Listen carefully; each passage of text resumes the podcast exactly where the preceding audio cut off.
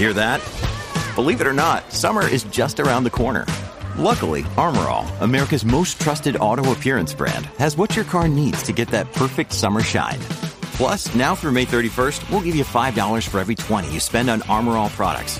That means car wash pods, protectant, tire shine, you name it. Find out how to get your $5 rebate at armorall.com. Armorall, less work, more clean. Terms apply.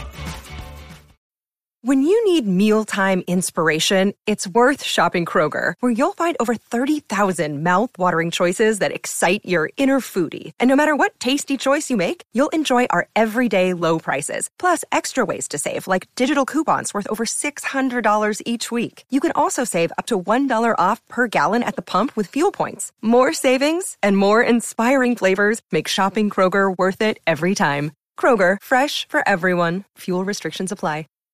This episode is brought to you by Shopify. Whether you're selling a little or a lot, Shopify helps you do your thing, however you cha-ching. From the launch your online shop stage, all the way to the we just hit a million orders stage. No matter what stage you're in, Shopify's there to help you grow. Sign up for a $1 per month trial period at shopify.com slash special offer, all lowercase. That's shopify.com slash special offer. From sponsoring cultural events to partnering on community projects, creating youth programs to supporting first responders, at MidAmerican Energy, caring about our community goes beyond keeping the lights on. It's about being obsessively relentlessly at your service. Learn more at midamericanenergy.com slash social. Woodhouse Nissan offers a variety of SUVs and crossovers to fit your lifestyle. Whether you're looking for an SUV with high towing capability or a crossover with all wheel drive, you can expect a variety of safety features, plenty of seating, ample cargo space, and innovative design to tackle virtually any adventure. Explore the Nissan lineup of SUVs and crossovers featuring Rogue, Rogue Sport, Kicks, Murano, Pathfinder, and Armada. Visit one of our two Nissan locations or shop online at woodhouse.com.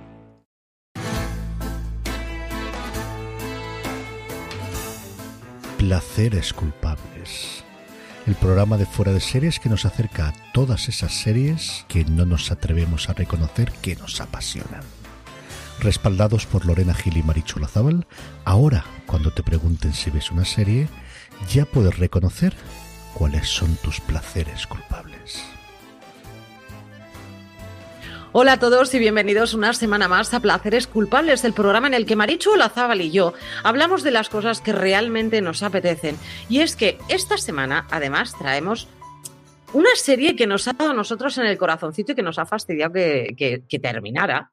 Pero también traemos noticias, traemos cosas absurdas que hemos estado viendo esta semana. Aunque Marichu, bienvenida, pero me dices que no has visto mucho esta semana, que estás un poco ahí en visión de túnel. Esta semana he visto poco, pero ya entenderéis por qué cuando os hable de lo que he visto. Y es que Succession empieza en nada. Entonces, eh, me llegaron los screens de Succession y dije, ¿cómo hay que verlos correctamente? Empezando a ver otra vez la serie. Entonces, claro, por lo que se llevo toda la semana viendo Succession. Y no has parado. Y no he parado. Luego, además, este fin de semana iba a haber otras cosas, pero el viernes me llegaron unos screens de los que no os puedo hablar todavía, pero que me están molando mucho. Así que mi día de ayer básicamente fue hablar, o sea, fue ver cosas de las que no puedo hablar demasiado. ¿Qué he visto el resto de la semana? El código del millón de dólares. Maravilla. O sea, ¿Qué es eso, Marichu? gustazo de serie. Esto es em, cuando cuando Google sacó Google Earth, eh, que lo sacó como un producto propio, resulta que salieron un par de alemanes que dijeron que esto lo habían diseñado ellos y hay pruebas de que ellos habían diseñado una cosa muy prima hermana años antes. Entonces, eh, hay una vinculación de forma que uno de los directivos o uno de los trabajadores de Google Earth tuvo relación con estos dos alemanes y podría haber copiado el algoritmo con el que se, con el que se generó el programa. Entonces, es una serie en la que en realidad te explica la denuncia de estos dos alemanes que intentaron hacer contra Google, en plan, nos habéis robado el software, pero explica muchas más cosas. O sea, yo recuerdo la primera vez que usé Google Earth que me emocioné, en plan, estoy en mi casa y puedo ver las calles de mi pueblo. O sea, yo recuerdo el rollo ese de, acabo de ahorrarme ocho horas de tren y puedo ver mi pueblo. O sea, me flipaba completamente. Ahora Google Maps lo usamos para absolutamente. O sea, a mí me quitas Google Maps del teléfono y, y el teléfono no sé es llegar. una piedra. O sea, no sé llegar a los sitios, no sé los teléfonos, no sé los horarios, no, no sé nada. O sea, yo soy de las que utilizo Google Maps al máximo. De voy a ir a tal restaurante, vamos a ver qué fotos hay publicadas. O sea, todo eso sale o parte de una visión de dos alemanes que denunciaron a Google Earth por plagio. Entonces, es básicamente la historia en donde te cuenta todo eso. Pero es muy bonito porque eh, te, cuesta, te cuenta la visión de, de, los dos alemanes, especialmente del que era informático de ellos, y el que veía el mundo de cuál es el potencial que puede tener Internet en un momento en donde Internet lo usábamos para dos cosas. Y es, es muy bonito. O sea, a los que os gusten este tipo de historias de pequeñas startups que hacen grandes cosas, os va a gustar. Y a los que os gusten las series sobre procesos penales, estoy pensando tipo la red social, os va a gustar. No es de Sorkin, no tienes a millonada, no va de eso. Pero es una serie de cuatro episodios de una hora preciosa, muy bonita. Muy bien. Así que vale. esa es mi recomendación de la semana, básicamente. Esa es, tu, esa es tu recomendación de la semana. Sí, también he visto The Good Doctor, vi el final del caso Hartung, me reafirmo en todo lo que dije, es una serie canónica maravillosa. Vi la asistenta que me rompió el alma y no he visto nada más. La asistenta, a los que os gusten los dramas, os va a encantar. A mí. Um, o sea, yo llevo muy bien el rollo de alguien mata 14 porque lo encuentro como súper lejano. Pero sí, sí, sí, es verdad. O sea, me siento Yo lo de ser asesina, fenomenal. O sea, si matan aquí explosionan, tú como yo. Pues Soy no consciente problema. de que estadísticamente es una cosa súper improbable. Pero la asistenta te narra una cosa que es eh, del todo habitual, que es una señora que mmm, decide irse de casa de su marido cuando el que trabaja es el señor y se encuentra con que en Estados Unidos no hay una red de estado de bienestar que la que la cuide mínimamente y que le ampare mínimamente. Y además yo intuyo que eso si se hiciera con una traducción en España tampoco nos distaría tantísimo como queremos. Eh, no tiene ningún tipo de histeria, no gritan, no lloran, no, pero es, o sea, yo me, me pasé con un nudo en, en la garganta pues vi creo que tres para hacer la crítica y luego vi un cuarto y de verdad me tuve que dar un descanso en plan, a mí esto me está hundiendo en la miseria, porque narra con mucha sobriedad eh, una serie de situaciones que son muy comunes y yo... Yo no, o sea, vale. no, no. Te, te ha tocado el corazoncito, vamos. El, el, drama crudo y cercano lo llevo muy mal. Mm, compatibilizo muy mal eso con desconectar. Sí, porque Así ahí es que... donde puedes sentir, aunque no lo estés viviendo, pero puedes sentir esa cierta empatía. Es decir, sí. eso podría pasarte a ti, a alguien cercano a ti, es decir, ese tipo de cosas. No es lo mismo que el otro lo ves muchísimo más lejano. Claro. No te, no te ves, no me veo en plan, voy a estar delante de un tiroteo. Eso tú no te lo estás viendo, pero lo otro lo puedes ver. Claro, y lo otro claro. es, o sea, eh, los grandes atentados y los, los, grandes asesinos en serie, etcétera, son cosas que existen. O sea, hay alguien que le ha tocado esa China y, y, ha tenido que apechugar con esa situación. Pero estadísticamente es muy improbable que te suceda. Lo otro, que conozcas a tu alrededor a una persona que necesita tirar completamente de la red del estado del bienestar y aún así tiene una vida de mierda, todo el mundo conocemos a alguien. Es una cosa sí. muy común. Entonces, yo con las situaciones muy comunes se me rompe el corazón. Con eso y con los abuelos. Y ya, y ya si hay una serie o una peli con un viejo, yo lloro, salvo el calamardo, pero porque al abuelo del calamardo le tenía manía. Pero mi pregunta es la siguiente, Maricho, ¿has visto algo esta semana que te anime? Porque The Good Doctor eh, tampoco te tiene que haber animado así la vida, una cosa The súper loca. Doctor, pero The Good Doctor hasta es esperanzador el principio. Es que en España están emitiendo el principio de la quinta temporada, han estrenado esta semana. Y el principio de la quinta temporada de The Good Doctor se llama Nuevos Comienzos, Nuevos Comienzos el episodio y es hasta esperanzador. El caso Hartung tiene un final que no es un super drama digámoslo así. Así que, Venga. pero. Además, el caso milagro. entra en estas de que te pille un asesino en serie que se dedica a perseguirte y a aniquilar a todos tus hijos, es poco probable. Si te toca, Marichu. es una putada enorme. Si te toca, o sea, desde luego no envidio esa situación a nadie. Pero es menos probable. Aparte que es un, es un hecho de ficción, que cuando es un hecho de ficción yo ya, o sea, desconecto completamente. Pero sí, sí, esta semana no he sido muy optimista. A la noche no, para no, dormir no. me he puesto los Simpson para no tener pesadillas. Porque más que una noche he tenido pesadillas. Claro, normal, normal. Bien que hayas puesto los Simpson, podías haberte puesto hasta Peppa Pig, o sea, algo Tal así que, que la cabeza desconectara un poco porque has tenido una semana dura. Vale, Tal vale. cual. ¿Qué has visto tú? Pues, yo- pues eh, mm, yo he seguido con The Voice porque ya han acabado el- el proceso de selección, a partir de ahí es cuando empieza el momento de coaching y tal. Sigo pensando lo mismo de Ariana Grande, lo siento en el alma para todos los fans. Em, he terminado de ver Flashpoint.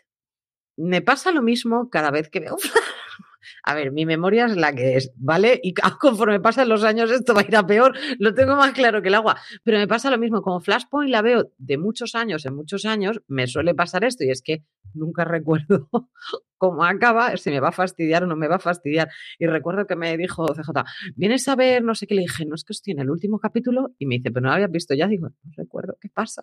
No me acordaba para nada. Es una cosa muy grave que te va a hacer mucha gracia. Hace unas semanas estaba viendo una, un episodio y fue como, Buah, a mí esto me está sonando un mogollón. O sea, pero no sonando la situación en abstracto, sino las ropas, los peinados. O sea, es como, joder, yo estaba en este lugar. El caso es que me puse a mirar y vaya se había estado, había una crítica escrita por mí. O sea, yo había visto había escrito de ella. Claro. Y no guardaba recuerdos de ese lugar. Me consuela que me gustó tanto la segunda vez que la vi como la primera, pero, pero es que no guardaba recuerdos. Digo, ya ha llegado el día en que no recuerdo lo que veo. Yo a mí me pasa muy, muy a menudo. Y además de decir, eh, mira, pues podíamos ver esta serie y que CJ siempre me diga, esta ya viste el piloto y yo, ¿qué? No tengo conciencia de haber visto esto, ni de broma, vamos. Y me la pone y sigo, y además sigo convencida de que a lo mejor me puede sonar algo, pero que tampoco. ¿Por qué? Pues francamente, si ese piloto no me ha llamado la atención, lo he borrado de mi mente, reseteo y sigo con, mi vida. A, mí con las series me pasa un poco menos, pero con pelis, en plan, Marichu, que has visto ah, sí, claro. veces conmigo. Ah. Sí, sí, sí. Sí, sí, totalmente. Lo de las películas también me pasa un montón. Pero un montón, un montón. Flashpoint ya le he terminado, me sigue gustando. Es un, eh, termina cerrada, es decir, que eso es una cosa que si os vais a animar a verla, eh, por lo menos que no, se te queda con el, con el corazoncito de decir, ay, esto podía haber. No, no, sino que la, cierran y la cierran bastante bien. He visto ya el final de, de Ted Lasso. He esperado alguna de las cosas y este Lasso. Es que me ha gustado mucho esta serie. Yo, ¿qué queréis que os diga? Anatomía de Grey. Yo la tengo pues, pendiente aún. Pues, me has visto que estaba muy fina porque te he notado así, eh, como, Dios no me cuentes nada y yo no cuento nada. De Anatomía de Grey, bien, porque están haciendo que no es un spoiler así grande, si no os lo diría. Eh, o sea, podéis escuchar esta chorrada. Eh, están, como si dijéramos, retomando los principios, que es una cosa que, me, está, me está gustando bastante. De hecho, hay una noticia que hoy traemos que em, eh, Helen Pompeo está, está jugando un poco con, los fans, por una parte, hay muchas teorías sobre lo que va a pasar con Helen Pompeo en, Anatomía de Grey, y una de las cosas que han hecho y están haciéndolo rollo acción de gracias, ¿vale? Es em, como si dijéramos que tienen que encontrar los huevos de Pascua, los fans de la serie, vale, pues una de las cosas es que ella se ha puesto la camisa del primer capítulo de la primera temporada de Anatomía de Grey. Es decir, ¡Qué este chulo! está muy bien, ese tipo de cosas que tenemos que ir encontrando Anatomía Grey. Están jugando bastante con los fans y a mí eso es bien.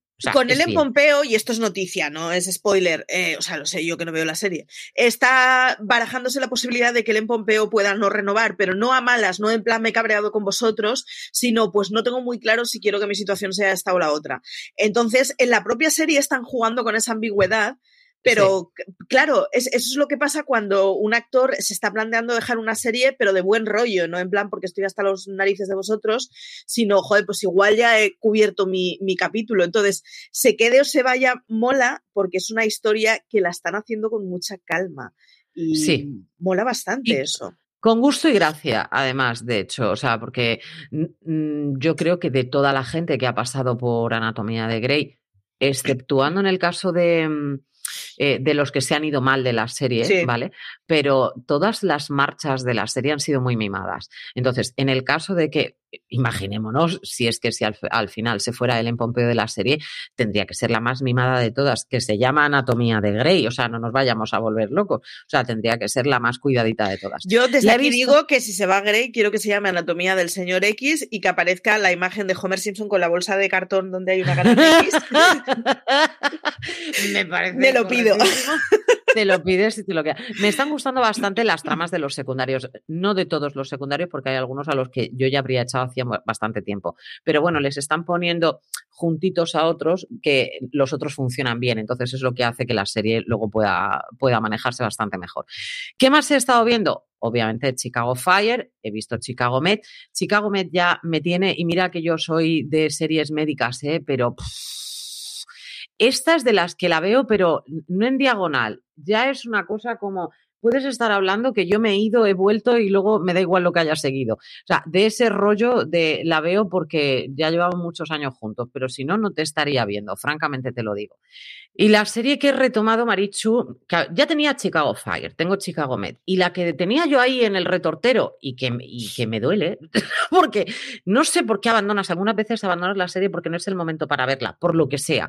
Y en este caso a mí me pasó con Chicago PD. Es un señor, el protagonista, eh, yo veo Chicago PD por el protagonista, en este caso por el sargento Boyd, creo que se llama.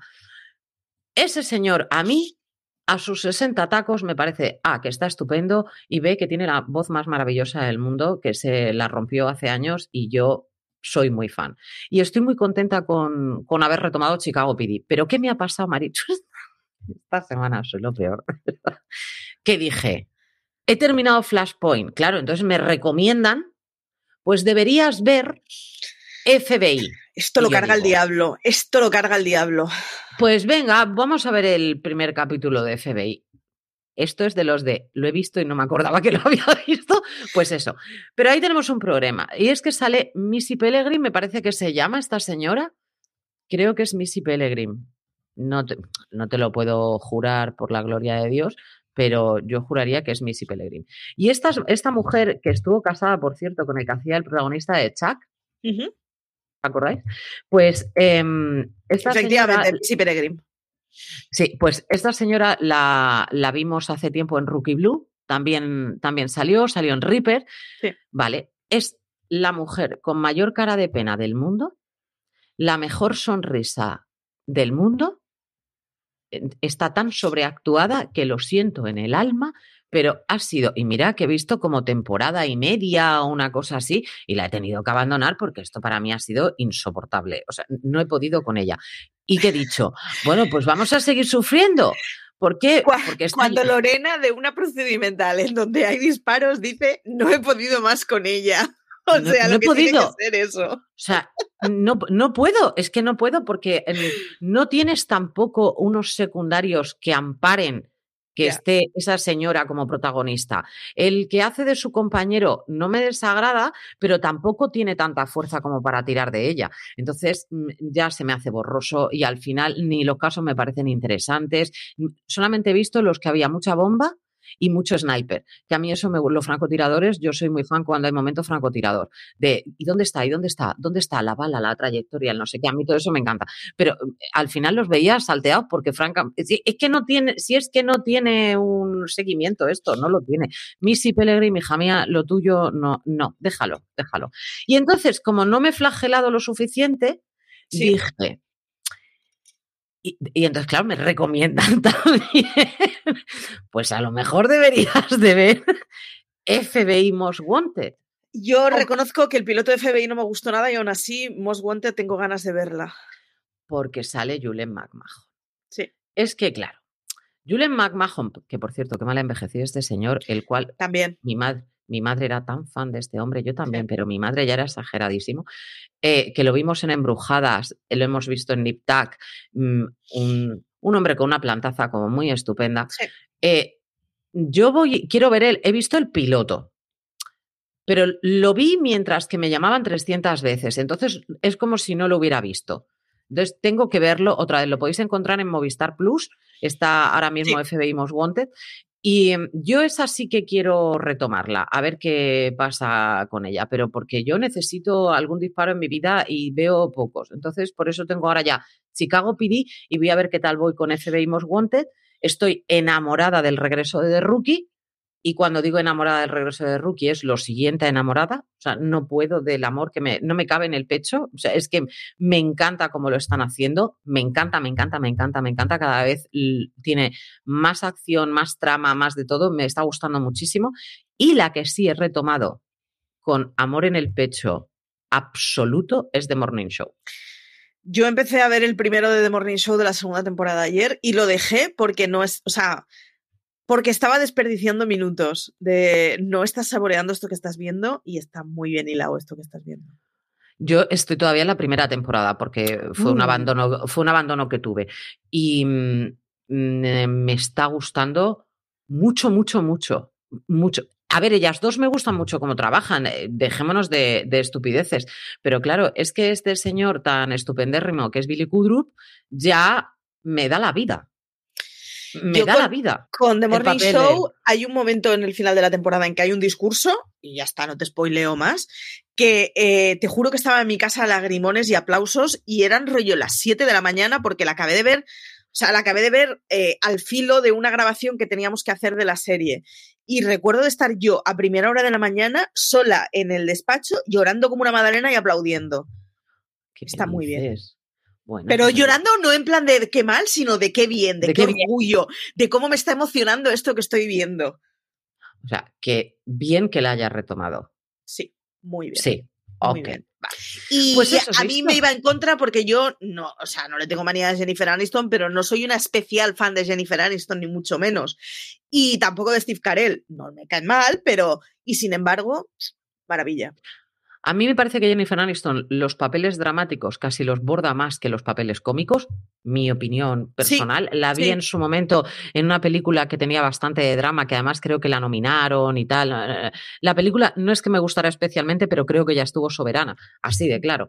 Steve Carrell nunca ha sido mm, santo de mi devoción, pero porque lo uno a Tina Fey y esto es así, y como Tina Fey no, pues Steve Carrell ya por ende tampoco, y así me los quito de un plumazo. Creo que Steve Carrell lo hace. Yo las cosas cuando al César lo que es del César. Sí. Y a mí es que Reese Witherspoon me gusta muchísimo. Me ha Claro. gustado de siempre. Entonces, Mi problema con Reese Witherspoon es que no soy objetiva. O sea, me la, me la pones ahí a- comiendo, tomando un colaca con galletas durante una hora y lo vería y lo disfrutaría. Pero The Morning Show la disfruté mucho y me parecieron que estaban haciendo unos papelazos increíbles prácticamente todos, pese a que eso, había un par que no les tengo manía, pero que tampoco son especial santo de mi devoción. Muy Yo bien, cierto- muy bien recuperada. Cierto es que Billy Kudrup, de verdad os lo digo, o sea, el papel que tiene en The Morning Show Sí. es tan agradecido Sí. porque, pero hay que saber hacer ese tipo de papel. Así Hay que saber hacerlo. Y él lo hace con, con tanto gusto y gracia que es imposible que, Sí. Que no lo veas eh, un sinvergüenza. Sí. Es un sinvergüenza, pero que te cae bien y no lo puedes evitar, pero es un sinvergüenza. Y luego tenemos algunas apariciones estelares de algunos personajes que, que si los veis los conocéis segurísimo y que dices, uh, qué bien que estén por aquí, que me gusta a mí que estén por aquí. Entonces, mm, es un- una serie que sí que sí que quiero seguir. Vamos con las noticias, señorita Marichu. Muy bien, vamos con ellas. ¿Qué tenemos esta semana? Para Lo de Ellen Pompeo. A Ellen Pompeo, que ya os lo hemos contado, pero lo que sí me ha gustado mucho ha sido, en este caso, otra de las series que hemos mencionado, que ha sido la de Ted Lasso, y la marca Milky Bar en este, eh, Milk Bar, no Milky Bar, Milk Bar en este caso, ha hecho, eh, ha dado galletas gratis con la receta de, de Ted Lasso. A mí me parece una manera de hacer publicity, es una estrategia buenísima, Marichu. Es muy Buenísima. buena, pero además es como, o sea, para los que no habéis visto Ted Lasso, Ted Lasso se gana a las personas eh, regalándoles a las dos mujeres que se le ponen un poco en contra y que parece que no, les regala a primera hora de la mañana una cajita de cartón con seis galletitas que son seis lingotes pequeñitos y son unas galletas que a la primera que se lo regala especialmente le flipan completamente y a pesar de que Ted Lasso le cae mal, este, se engancha a sus galletas. Y es como, es, es un objeto de paz el que entrega. Resulta que esas galletas las hace él y entonces es un objeto de paz hecho con todo el amor del mundo de alguien que todos los días hornea seis galletitas para ganarte a la mañana. Entonces, simbólicamente, es una preciosidad de regalo como promoción de una serie. O sea, el rollo de te entrego seis galletitas. Muy bien por Milbar, muy bien por Ted Lasso. Es una estrategia muy inteligente. Y por cierto, yo solamente te digo, como no te voy a spoilear nada, yo solamente te recuerdo las galletas en este último capítulo.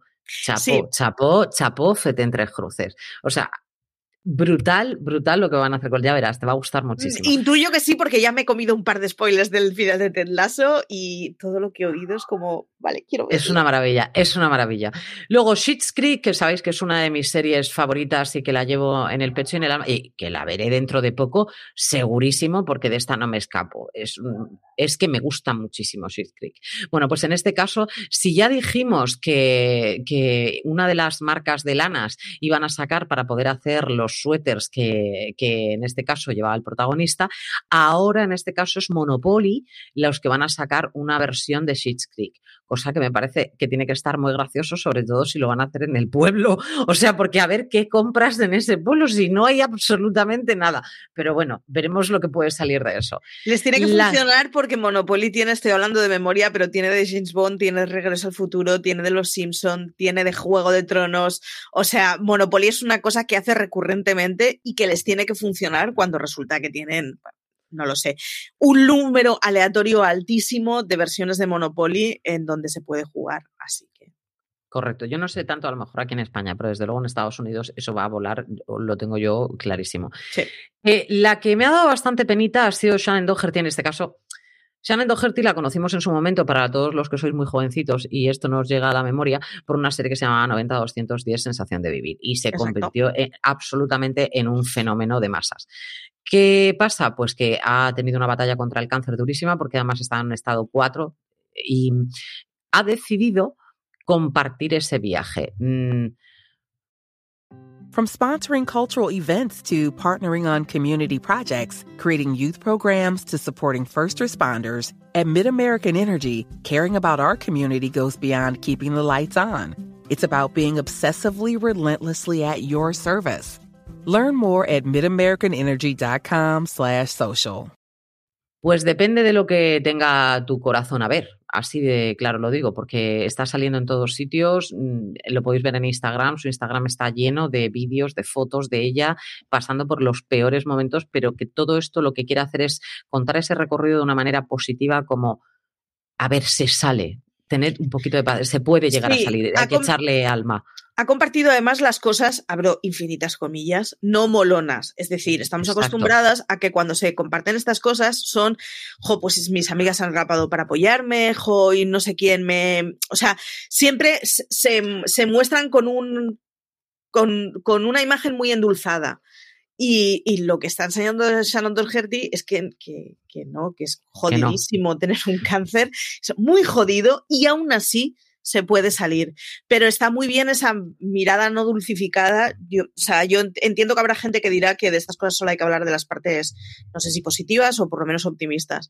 Pero yo, yo soy bastante fan de, de que de las cosas se hable como toca. También es cierto que, claro, mm, dependiendo de lo cerca que te toque eh, gente que haya pasado por esto, ¿no? Es decir, hay gente que no ha pasado por esto y mm, puede empatizar más o menos, pero no lo ha tenido, no lo ha tenido cerca. Yo lo he tenido muy de cerca, lo sigo teniendo muy de cerca a día de hoy con, una de mis mejores amigas. Y mm, eh, son momentos durísimos de ver y lo que ella está mostrando en Instagram, yo lo veo en FaceTime. Y entonces, lo que quiero, lo que quiero que transmitir es el hecho de la pelea y la guerra. Eh, si se quiere salir, hay veces que no vas a poder, pero hay muchas otras veces que, y ah, está dicho por médicos y todo, la voluntad de la persona, el querer salir, el querer pelear, es fundamental. Y eso es lo que en este caso esta actriz está intentando mostrar. Es decir, esto es la parte chunga, pero me estáis viendo aquí viva, ¿no? No, veo que no lo está, no lo está haciendo mal. Duro, pero no lo está haciendo mal. En la que, como curiosidad, os diré, para todos aquellos que tengáis ya una cierta edad también, que la que conocimos siendo, pues nada, una cosa chiquitilla, que era Rudy en la hora de Bill Cosby, se ha casado. A mí esto me parece, me parece, de repente yo leí la noticia y dije, Dios, se me han caído 200 años encima, Marichu, porque, claro, si es, era una niña tan mona y tan graciosa y tan de todo, pero bueno, en fin, es lo que hay. Hijas desagradecidas también tenemos por aquí en este caso, que es la de Antonio Banderas y Melanie Griffith, que se quita el apellido Griffith. No sé. Renegar de tu madre. Igual no mm. renega de la madre, sino que considera que es. No, es igual, no sé. No. Renegas de tu madre y tu madre te ha parido y eso duele. Yo aviso al que lo quiera saber. En fin, es lo que hay, señorita Estela. Y Freddy Highmore, que tengo la noticia como Freddy Highmore, y le pregunto antes a Marichu, no me acuerdo de quién era, Freddy Highmore, que tú lo acabas de ver. Eh, yo estoy abandonando The Good Doctor, pero tú lo estás siguiendo. Efectivamente. Se nos ha casado este chico. Se, nos ha casado lo que a mí me da bastante shock porque... No sabemos con quién. Freddy Highmore tiene, tiene carita de tener entre 12 y 70 años y yo siempre pienso que tiene más 12 que 70 y el señor se ha casado, o sea que 12 no tiene. Y me maravilla bastante que se ha casado con una señora de la que se dice que es muy maja. Ya está. Me alegro. Yo entiendo que eso forma parte de él, no, no, quiero exhibir mi vida privada y no quiero contarte nada, pero, pero me parece como muy gracioso que en el momento de esplendor de, de boda, lo, lo, mejor que se te ocurre a tu pareja es que es muy maja. Es maja. ¿Con quién te has casado? No te maja. Es guay. No, no me he casado con alguien que me cae mal. Las cosas claras. Era una tía maja y decidí casarme con ella. Pues pero sí, sí. Pero, pero es que Freddy Highmore a mí me parece amor, no lo puedo evitar. En esto no coincidimos nada, pero no. me parece súper tierno, me parece súper dulce. Además, una persona muy alegre y es como, no lo sé, me, me parece muy tiernito. En eso sí que coincidimos, en lo que no coincidimos es que en el atractivo de Freddy Highmore, que no le veo ninguno, cero. Ah, a mí no me gusta especialmente, pero yo entiendo que es muy mono. Es un chaval con unos ojazos increíbles, es, es, como muy juguetoncito, es, tiene el rollo este de, pues eso, de jovencito inquieto, cuando el chaval ya no tiene 15 años, veo que tiene 29 de hecho, eh, que, que, que es como muy tiernito. A mí no me, especialmente, pero, pero luego es que el chaval es un amor, es, es, un encanto, siempre que le he visto en entrevistas, es un tío que se come la entrevista, da un gustazo increíble, o sea, es de estos tíos que se curran la entrevista y que son conscientes de que están haciendo, no espectáculo en plan y me pongo a bailar claqué, pero sí de, joder, tengo que decir cosas que tengan su chicha, porque hay gente escuchando. No, no, sí me cae muy bien, pero el atractivo que le veo es absolutamente la nada, absoluta, cero, ni mono siquiera, pero enhorabuena, Freddy Highmore se ha casado, estupendo, pues con una chica muy maja. La que es majísima y que Marichu adora, yo también le, la aprecio mucho, pero fíjate, no tanto por, por las chicas Gilmore en este caso, eh, que sí, que Suki St. James eh, tuvo un papel que nos llegó a todos al corazón y que a mí me ponía un poquito nerviosa, todo hay que decirlo, porque la señora era un poquito espitosa. Esto es como. Sobre todo la primera temporada, luego se calma, pero la primera sí. A mí me pone especialmente nerviosa. Sin embargo, es una actriz a la que adoro. Me parece un pedazo de actriz. Todas las películas, o casi todas las películas de ella, las he visto porque me parece que trabaja, que es una auténtica maravilla, que ha nacido para ser cómica, pero que te puede hacer un papel de drama y te lo clava absolutamente. Yo no estoy viendo lo de Nine Perfect Strangers, por ejemplo, no sé qué tal le estará yendo allí la vida, pero ella a mí me tiene el corazón totalmente caladito, consumido y, y absorbido por todo. Eh, la serie de la que hablamos es Mike and Molly. Mm, empieza con una premisa en la que pues ella es una chica rellenita que vive con su, con su madre y con y su, hermana. hermana. La hermana es lo mejor de la vida. La hermana con un tipazo absoluto, es... un pibonazo de mujer que la podemos ver ahora en American Housewife sí. y que está más o menos como está en este caso aquí en Mike and Molly, su hermana. Sí, además la hermana hacía un papel muy, muy bonito porque hacía un papel de descerebrada, en el sí. mejor de los sentidos, muy divertida. Eh, la relación que tenían las dos hermanas con la madre estaba muy bien, era muy de familia desestructurada estadounidense, pero sí. en el buen sentido de la palabra. Y tenían muchísima retranca, estaba muy bien. El papel de la hermana estaba muy bien y el papel de la madre estaba muy bien. La madre es una actriz como la copa de un pino desde mi, desde mi punto de vista. Lo que pasa que Melissa McCarthy tiene el poder de, sí. de absorber la pantalla mientras que entra.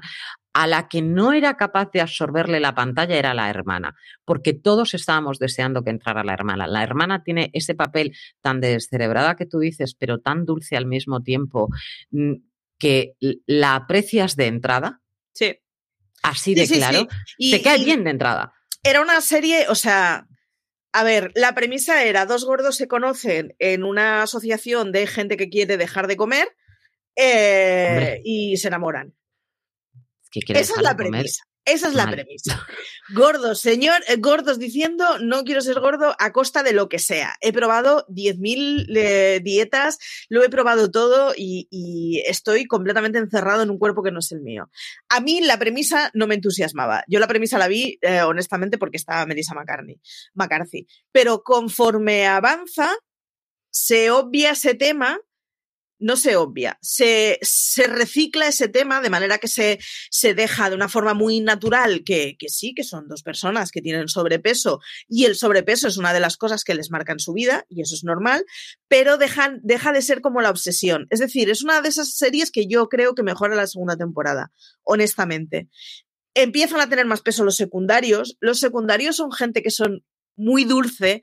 Eh, él hace de Poli, su compañero es Roy Reno, que es un actor que le hemos visto en mil series de secundario y que es como súper tiernito. Es un tío bueno, lo habéis visto ahora en, en, The Good Girls, es el, el marido de, de, una de las de The Good Girls. Efectivamente. Que, que hace un papelón ahí, además. Sí, sí, y es, es un tío es muy divertido, es muy de he venido a hacer el chiste, pero es, es, buen tío, es tierno, sigue viviendo con su abuela, se lleva un rollo con su Eso abuela. Es maravilloso. Divertidísimo. O sea, la abuela le pega una caña de narices, pero claro, pero es que él, por ahorrar pasta, sigue viviendo con su abuela, joder. Es, Entonces, es, es, muy divertida cómo se establecen las relaciones. Y entonces, inclu incluso la gente que hace de mala, la madre hace de supuesta mezquina, es Susie Karts, que es otra actriz que hemos visto en siete millones de cosas, y hace de supuesta mezquina, pero es muy maja.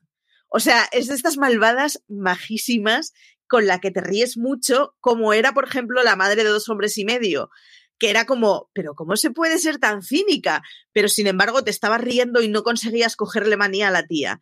Pues en, en esta serie juegan con ese límite con los personajes. Siempre son personajes que al final te caen muy bien y te esperan mucha dulzura. Y todos son personajes muy imperfectos. La hermana no es muy lista. El compañero de trabajo de él, al pobre, tiene una mala suerte en la vida. Lo único que quiere es enamorarse y tiene una mala suerte de narices. Eh, la madre es una canalla del copón. La pareja protagonista es una pareja que vive muy acomplejada por su cuerpo. Sin embargo, todas esas imperfecciones se pasan a contar de una forma muy dulce y muy divertida que hace que no llegue a ser una dramedia.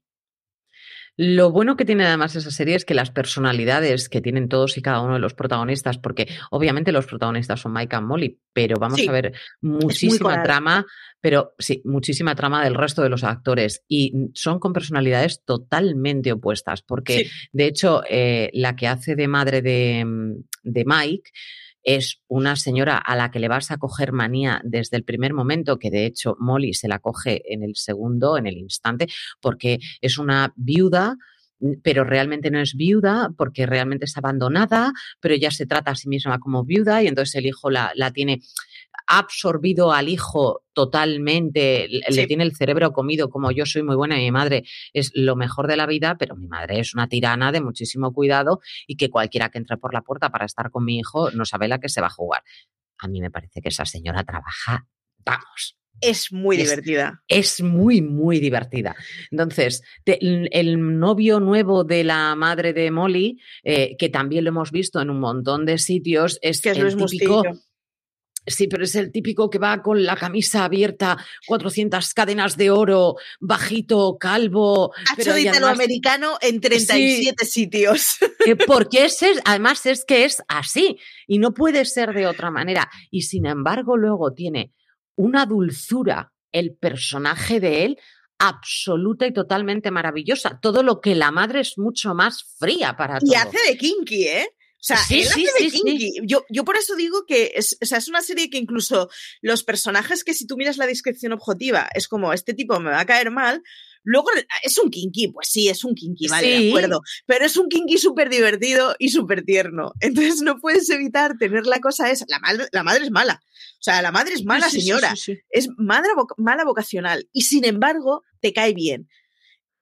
Es una combinación que consiguen en la serie que es muy extraña. Uno de los personajes que a mí me encanta es el camarero, y es que eh, Ah. los dos polis, digamos, el, el prota y el compañero del prota, eh, van siempre a una cafetería a hacer la- el, el desayuno, el almuerzo de la ruta que toque. Entonces, hay una broma recurrente que es eh, Mike estando de dieta, pero comiéndose 27 crepes. Sí, todos los gordos hemos estado ahí en algún momento de nuestra vida. Y el camarero es un inmigrante africano con el que aprovechan para hacer mucho humor políticamente incorrecto, pero sin crueldad. Y está muy bien porque util- o sea, describen una situación que se encuentran un montón de inmigrantes en Estados Unidos trabajando no irregularmente, pero vaya, pero siendo explotados por su condición. Y sin embargo, todo esto que te lo explican y te lo explican muy sin, sin trapos eh, húmedos de por delante, no lo hacen de una forma cruel. O sea, entonces acaban haciendo una relación con el camarero que es como muy divertida, es como de trío que funciona muy bien y, volvemos a tener un personaje con el que lo que se describe es una situación pues nada envidiosa y sin embargo lo hacen con muchísimo cariño y con muchísimo humor. Insisto en que es una serie en que muchos de los perfiles que tienen son desgraciados y no es una dramedia. Hay muy pocos episodios de bajona, muy poquitos. El que hablamos de este camarero, en este caso es Niambi Niambi, que lo Sí. conocemos en The Good Fight, es el, el investigador en The Good Fight, Sí, y- que hace un, un personaje estupendo en esa serie, pero es que Mike and Molly mm, lo quieres ver más veces de las que sale, es muy Porque divertido. porque es irónico, pero irónico Sí. hasta la médula. Sí. Entonces, claro, muchas veces los otros llegan para pedir o para hacer, para tal, y los comentarios de él son los más estridentes de los que vas a oír en toda la serie. Entonces, Mike Molly tiene muchos puntos de inteligencia en ese sentido. Sí. Vamos a encontrarnos eh, pues, a ese compañero que, del que hablábamos antes, el compañero de Mike, el policía, que, como tú decías, va buscando el amor, pero que lo va buscando pues, por donde puede y donde bien nace. Y eh, claro, hasta que encuentre una que encaje con él, que encaje con la abuela, que encaje con Mike, que encaje con Molly, que encaje. Porque tiene que encajar con todo el mundo, porque no son amigos para un rato. No, y tiene una combinación muy buena, y es que, a ver, eh, el, el, el, el Carl Mil- Macmillan, que es como se llama en la serie de dentro de 10 años, quiere estar casado y teniendo dos críos. Sí, Pero el Macmillan de mañana quiere ser un crápula. total y absolutamente. Entonces está siempre en esa situación en, a mí lo que me gusta es salir a ligar, pero yo quiero que pasado mañana mi vida sea eh, la de un padre de familia con su mujer, sus hijos, y se los quiera y tenga una vida bonita. Entonces está muy bien como constantemente chocan ese, ya, pero a mí me gusta ser un crápula hoy, pero si quiero pasado mañana tener esa vida, en algún momento voy a tener que dejar de ser un crápula. Entonces está muy bien porque constantemente se está enamoriscando de señoras, pero a la vez luego mm, se confunde un poco cuando ve una maciza pasar. Sí, se lía. es una situación que es muy divertida, sobre todo, y vuelvo a decirlo, porque no está hecha, no es un tío cruel, no es un tío déspota, no es un tío que las deje mal. Joder, lo que pasa es que le gusta ligar. Entonces, es muy divertida la situación. Todos hemos tenido un colega que le ha pasado eso, que, su futuro quería ser una casita de baja densidad con dos críos y un coche monovolumen, pero que le gustaba mogollón salir el sábado de farra y ligarse a la una que no conocía de nada. Entonces, es muy divertido porque está planteado desde un punto de vista muy, muy tierno. Y en general, los, los papeles están todos planteados así. Por ejemplo, el jefe de Ñammi Ñammi, que, que es el inmigrante este que trabaja en un restaurante, aparece, pero no es un personaje de la serie. Es decir, a ese señor no hay como venderlo bien. Es un señor que, que vive de explotar a inmigrantes. A ese no me lo vas a vender bien, a ese no lo vamos a aparecer. Sin embargo, el crapulilla, que le gusta ligar los viernes a la noche, pero que a, a largo plazo quiere tener una vida muy tradicional, pues chico, no hace nada malo mientras no engañe por el camino. Entonces, eh, al final dis- diferencian muy bien de cuál es la crueldad real de la que no. Y diferencian muy bien, además, eh, cuál es el, el fondo del carácter que tiene que tener cada uno. Melissa McCarthy, por ejemplo, hace de señora súper seria. O sea, es la típica niña empollona que toda la vida ha hecho lo que había que hacer, que es muy ordenada, que los deberes siempre los hacía el mismo día, que lo presentaba toda la hora, se toma su trabajo, que es profesora de, de, no sé si de jardín de infancia o de primaria, pero vamos, eh, se lo toma muy en serio, es muy disciplinada con su trabajo y ella es una tía muy seria. Pero entonces el, el novio que le ponen o el marido que le ponen o la pareja que le ponen para tener al lado no es un seto. Porque claro, porque ella es un poco seta. Funciona muy bien, pero funciona muy bien porque su entorno es distinto. Sí, funciona bien porque mm, eh, tiene muchos contrapuntos. Que Por eso también funciona muy bien el hecho de que eh, Carl, en este caso, que tiene esa parte de quiero ligar, pero quiero tener, pero quiero tener una pareja estable, está mirándose en el espejo de lo que podría llegar a ser tener una pareja estable porque tiene a su mejor amigo, que además es su compañero de trabajo, que, que, además son policías y pasan muchísimas horas juntos, viendo cómo se ha enamorado, cómo llega a estar con ella, cómo llega a casarse, cómo quieren un futuro juntos. Y entonces quiero esto, pero al mismo tiempo Mm, si puedo estar por ahí. Entonces, ese contrapunto funciona muy bien. Molly, que tiene toda, pues eso, la responsabilidad sobre sus hombros, porque su madre es una descerebrada igual que la hermana. La hermana es más descerebrada todavía, que si es drogas, alcohol y rock and roll, les va fenomenal. Y la otra es como, no puedo entender vuestra vida, pero si me asumo a ella. Tienen todas ese, ese punto de quiero irme hacia tu lado, pero al mismo tiempo mi personalidad me impide estar todo el día ahí. Entonces, lo visito de vez en cuando, pero lo visitan por todas las partes. Es decir, en, todo momento la madre va a saber cómo adquiere parte también de responsabilidad, como puede ser Molly, como la hermana quiere ser parte como es Molly, pero Molly lleva tantos años envidiando a la hermana de cómo es por su cuerpo, no por su cabeza, eso lo tiene más claro que el agua, pero por su cuerpo, que entonces se ve abrumada por lo delgada que es la otra, lo estupenda que es la otra.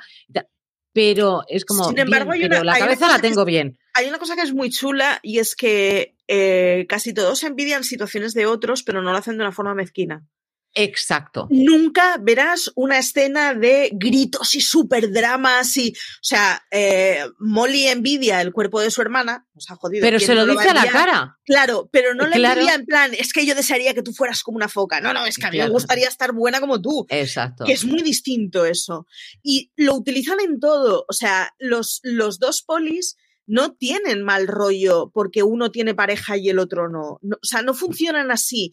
No, las dinámicas en sus personajes no, no funcionan desde la base del mal rollo.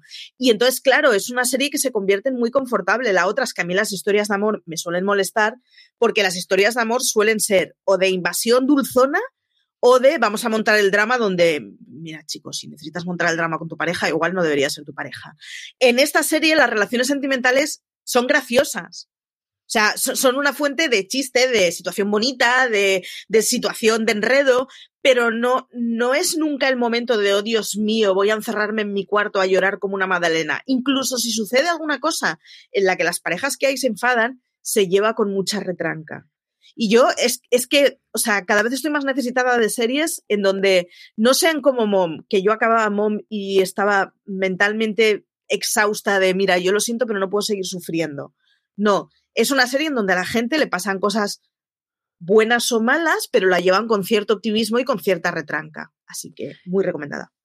Muy recomendada. También recordar que Mike y Molly viven todos juntos. Entonces, es todavía es una comedia de situación todavía más histriónica, porque, claro, tú ya que estás casado, esperas estar viviendo solo. Pues no, estás viviendo en la habitación de toda tu vida con el marido, más la suegra, más la cuñada, más el novio de la suegra, más en los. Entonces, más aparte te entra el amigo por la puerta, la novia nueva, en los. Es una y otra y otra y otra y otra. Y entonces es, es divertida, es una comedia de situación divertida y además tierna, tiene las dos, las dos vertientes. Mm, es Melissa McCarthy. Sí, sí, y nos hemos dicho, es Chuck Lorre. Es una serie de Chuck Lorre, que Chuck Lorre es el señor que ha hecho la mitad de las comedias que nos han marcado en nuestra vida. Es el de Roseanne, es el de Dos Hombres y Medio, de Big Bang Theory, el del joven Sheldon, el de Mom, o sea, es un tío que es que tiene el culo muy Que esto se le da muy bien. Es que es muy bueno en lo suyo y sabe perfectamente montar una comedia. Así que, de verdad, echadle un ojo. Pues ahí tenemos la serie, el placer culpable de esta semana, porque podemos decir que el placer culpable es Mike and Molly, pero para nosotras el, placer culpable es Melissa McCarthy y algo, yo de verdad te lo digo, la hermana de Melissa McCarthy, porque luego le he cogido mucho cariño también en American Housewife porque es eh, un papel totalmente diferente y adorabilísimo. Entonces, recomendadísima Mike and Molly. No sabemos lo que traeremos la semana que viene, pero nos vamos despidiendo, Maricho. Efectivamente, nos vamos despidiendo y como siempre recordaros que eh, nos podéis descargar en, en iVoox, en pues, Spotify, en Apple Podcast, en, todos lados, estamos ahí. Eh, deciros que de normal nosotros somos fuera de series.com, que somos un medio de comunicación que hablamos de series a diario. En todas nuestras redes sociales nos encontrarás como fuera de series. Y tenemos una base central, que es la web fuera de series.com, en donde todos los días tienes artículos, noticias, críticas y de todo. Y nosotras, como siempre, pues mm, volveremos la semana que viene. Muchísimas gracias por estar ahí, por escucharnos y por, por compartir con nosotras, pues, los placeres culpables que vemos en televisión. Muchas gracias y hasta la semana que viene.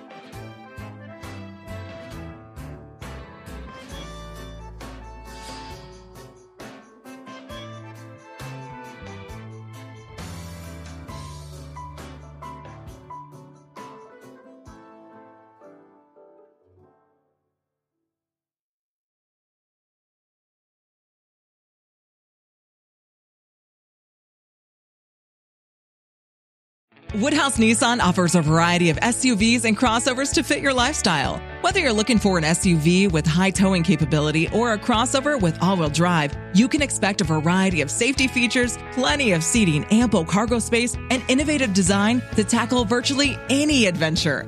Explore the Nissan lineup of SUVs and crossovers featuring Rogue, Rogue Sport, Kicks, Murano, Pathfinder, and Armada. Visit one of our two Nissan locations or shop online at woodhouse.com.